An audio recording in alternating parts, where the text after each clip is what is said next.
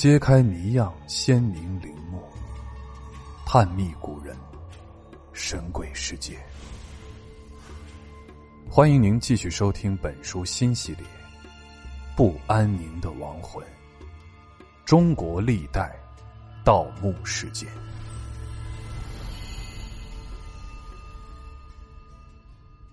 清惠陵之谜。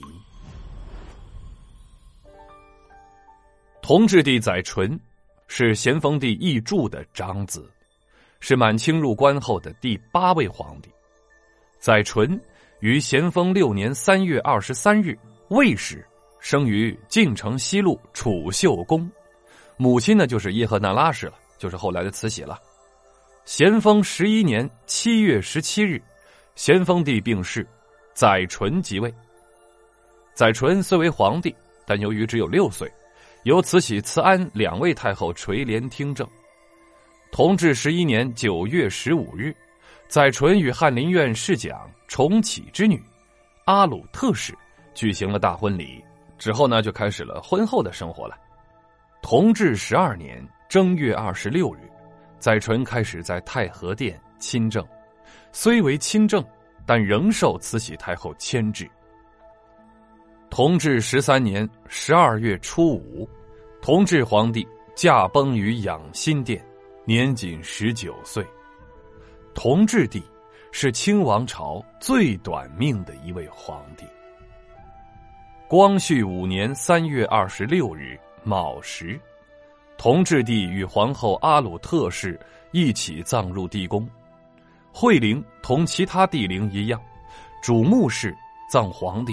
次墓室葬皇后。同治帝的惠陵位于双山峪南路，于光绪元年（一八七五年）八月初三日开始修建，到光绪四年（一八七八年）九月就竣工了，历时三年多。由于惠陵从选址到成建都由慈禧太后一人定夺，因而惠陵在很多方面。具有与其他的地陵不同的特点。一是用料独特。惠陵开始修建时，正处于内忧外患之际，国库空虚。惠陵本应简朴用工用料，可是慈禧太后循于母子之情，不但将工程标准完全按照定陵规制办理，而且在修建时所用木料全部采用进口的楠木。民间称这种木料为铜糙、铁糙，惠陵也因此有铜梁铁柱之称。慈禧太后这么做，也许是在补偿母子亲情。二是惠陵的规制令人猜测，惠陵在建筑规制上完全依照地陵，用的几乎是一张图纸，但惠陵的神路却很短。只有三百七十二点六米，是清东陵中最短的一段神路。这神路还不与孝陵主神路相连。清制规定，顺治帝孝陵以后的每一座帝陵神路均与孝陵主神路相连，各后陵神路与本朝帝陵神路相连。至于惠陵神路不与孝陵相连的原因。有人将他与同治帝因生前放纵自己，出入于花柳巷中，患了梅毒，致死没有儿女这种现象联系起来。通过查清宫档案，原来是慈禧太后为惠陵定下的规制，是出于节省的原因。惠陵的隆恩殿在新宫修建时，有一个重要的合龙典礼。先是灵工人员向其行衣柜三叩头礼，然后在隆恩殿正脊中央叩脊铜瓦之下放置一个宝匣，内盛上梁实物。宝匣为铜制镀金长方体，内盛金银铜铁锡果子各一锭，称为五金。五色宝石各一块，蓝绿。红、黄、白等五色缎各一尺；蓝绿红黄白五色线各一两；云香、酱香、檀香、五香、沉香五香各三钱；鹤诗、生地、林香、防风、党参五药各三钱；宝经及经卷五叶；高粱、精米、白豇豆、麦子、五谷子五谷各一盒。这些物品统称为上梁食物，具有去邪免灾、寄望吉祥、生生不息、子孙富贵等含义。清制规定，帝后的官具称为子宫，皇贵妃以下至嫔的官具称为金冠，贵人以下的官具称为彩冠，官具的大小。质地、颜色及相应的事件，均大相径庭。同治帝的子宫是用楠木做成的，内棺外椁，共漆四十九次，每漆一次要隔三两天，阴干后再漆第二次，还要定期放风。内棺之中，趁黄庄龙缎亲，上设。之九龙黄缎褥、庄龙缎褥、闪光褥各一件；织金范字陀罗尼黄缎亲、绣九龙黄缎亲各一件；再衬以五层织金五色范字陀罗尼缎、八层织金龙彩缎，共计十三层。子宫外罩黄缎织龙套。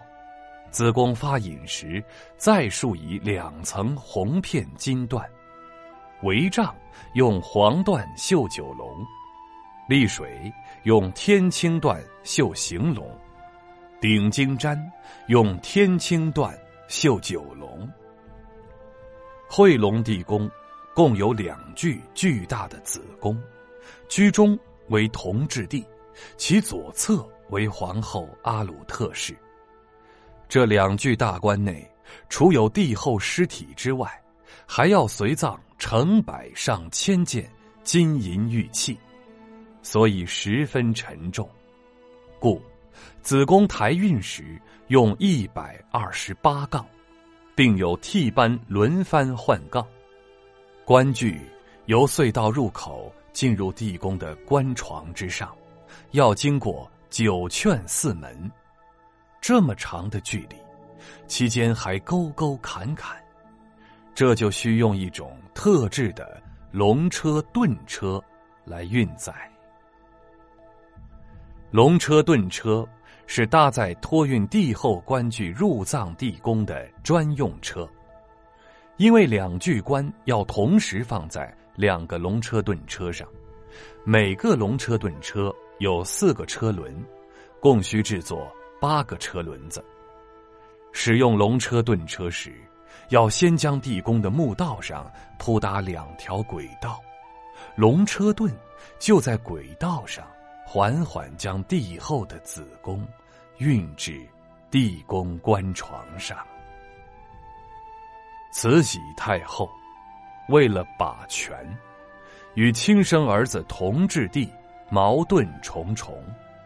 母子关系一度十分淡漠。同治帝死后，慈禧太后为了掩饰自己与亲子间的矛盾，一方面表现出极度悲伤，另一方面又刻意为其大办丧事。单在永安大典这上，就动用所有的京内王公大臣，一时之间，从京师到东陵。几百千米的路上，缟素遍地，哀声不绝。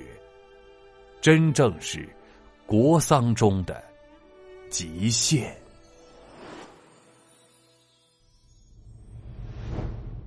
本集的趣味链接：同治帝死因之争。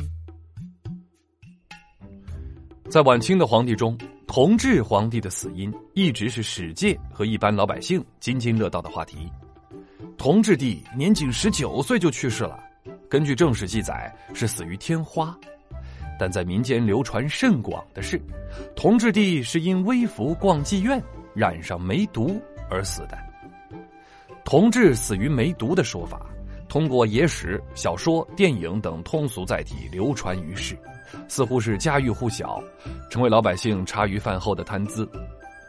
在历史研究者当中，也有人持同治死于梅毒说法的，但更多的研究者认为，应根据可靠的档案史料来解开这个谜题。